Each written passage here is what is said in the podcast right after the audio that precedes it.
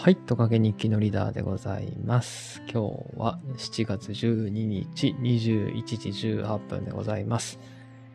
はい、先ほどですね、読書感想地、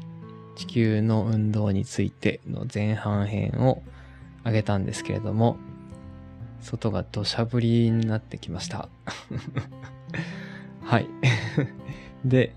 えー、これからですね、後半編を言っていきますが、あらかじめ言っておくと、後半はですね、自由に喋りたいので、ネタバレガンガンしていきたいと思います。イエーイ。楽しみだな、ネタバレ。ですね。はい。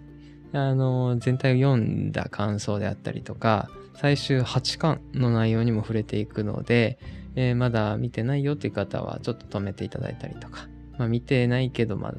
聞いてもいいかなっていう方は、まあ聞いてみてください。はい。でございます。でですね、えー、先ほど地、地球の運動についての、なんだろう、まあ、選んだきっかけというか読んだきっかけについてはお話ししたんですけれども、やっぱりネタバレ気にしないでっていうと、元気に喋れますね。はい。そんな気がしてきました。まずですね、あの、この漫画のこれ一つ特徴だなと思うのは、えー、主人公が少しずつこう継承されていくというか、変わっていくのがまあ特徴の一つの漫画だなというところ。で、えー、もう一つの特徴が、その物語の世界の中で、えー、まあ主人公がえー、地動説か。を研究だったり、えー、理解をして、はって驚いて感動してっていうような流れが一つずつつながっていくと思うんですけれども、その世界の中で主人公もそうですけど、読んでる自分自身が異端であるっていうような、ちょっとなんて言うんだろう、こう、ね、その世界の OS に自分が合ってない感覚というか、こう自分が異端者側であるっていうゾワゾワ感。その世界というか、まあ世界というよりも中心としてはノバク、ノバ、ノバクなのか、ノバークなのかわかんないんですががですね、あのー、て言うんだろう。が取る尋問、拷問であったりとか、処刑に対する、えー、なんていうの、正当性をこう、論じてくるあたりとか、その、ちょっと気味悪さを覚えるような世界に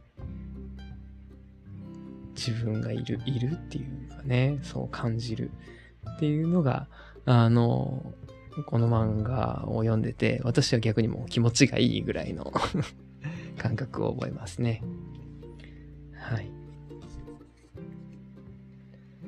で、そうですね。まあ、やっぱり私が一番こう、なんだろう、心に残るのは、異端審問官のノバクさんなんだよななんともねなんともねって感じですよ。本当に。物語の中ではかなり悪役チックな、え、スタンス。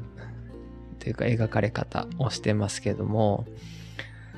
まあ、本人としてはそれが正義であって、逆に、えー、て言うんだろう、社会で良い、良いというかね、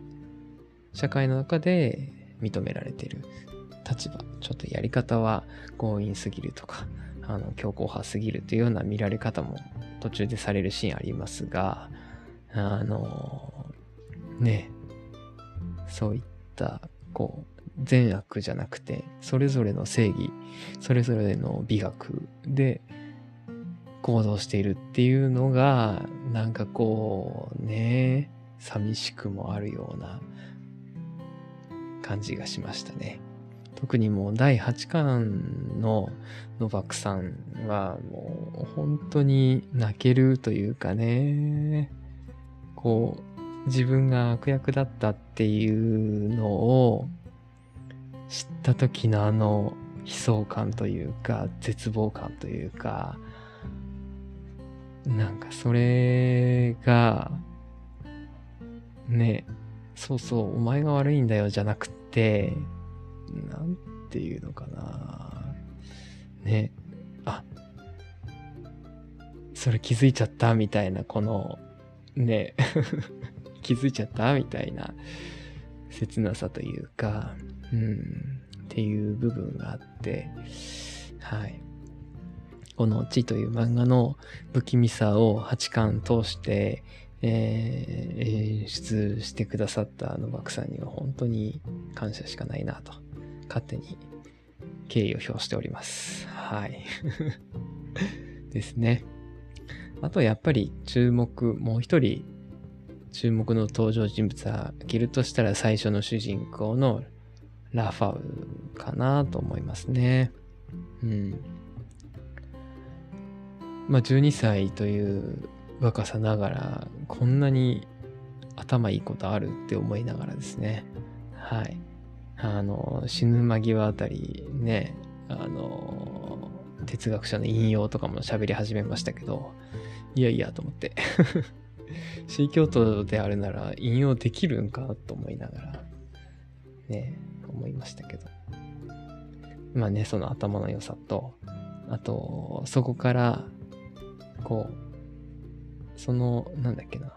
異端者の人に教わった地動説を自分なりに計算したら、本当にそうだったって。で、太陽の周りを地球が回ってるっていう見方の方が美しいいう表現。あと独房の中でね、ちっちゃい窓から見た空がこんなに美しいって思える感性というか、その、やっぱ知るっていうことで、今ある世界の見方が全然変わるんだなって思いますね。それは今まで古典ラジオであったり、あの本であったりとかいろいろなところから新しい視点新しいこと深い内容を聞くとたまにうわーって鳥肌立ったりしますけどそういうね知識というかなんだろうそういう意味での知っていうね あのタイトルの深さにもね地動説だけでなく知性か。うん。っていうところもですね、非常に、何？平坦だけど、ラファウの存在大きかったなと、この物語におけるですね。はい、思います。で、ラファウの話が出てきたんで、この8巻と1巻、最初と最後のラファウってどうなんかなって私なりに考えてたんですけども、勝手にこれも完全に私の見立てですが、えー、1巻と8巻では世界が違うもんかねと思ってます。ね。その8巻の途中から何話だろう。あの、P 王国じゃなくて、ポルトガル王国っていうような表記がされてるんで、その描写からは全然違う、えー、世界線というか、アナザーワールド的な話になってんじゃないかなと思いますね。1468年、ポーランド王国ですね。はい。59話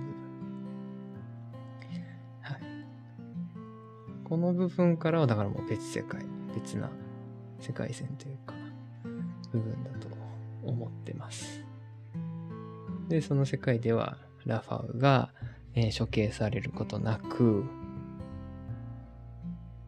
えー、まあ、地動説を研究し続けていって、そしたら、研究し続けたとしたらどうなってるかっていうようななんていうのかな、世界というか、ね。はい。いいっすね。こう、もうね、各主人公が死んじゃう時とかもこう、なんか、託してやるっていうね、部分もそうだし、それがなんか、奇跡的に繋がってるのか繋がってないのか、死ぬ方はわからないけど、次にバトンを受け取っちゃった人は、やっぱりその、それを引き継いでいかなきゃいけないって思っちゃうよなって、感情移入がね、されてたりとか。ええいい漫画だな。本当に。というわけで、やばい、10分喋っちゃった。喋りながら漫画読んじゃいました。というわけでございます。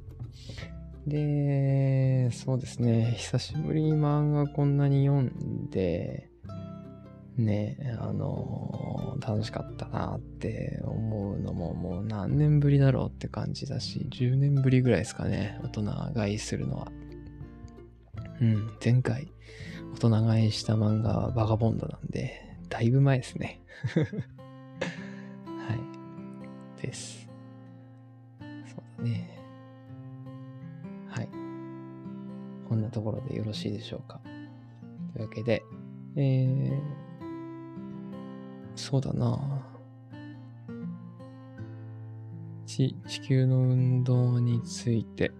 えーたった8巻で終わってしまうシリーズですが、ぜひ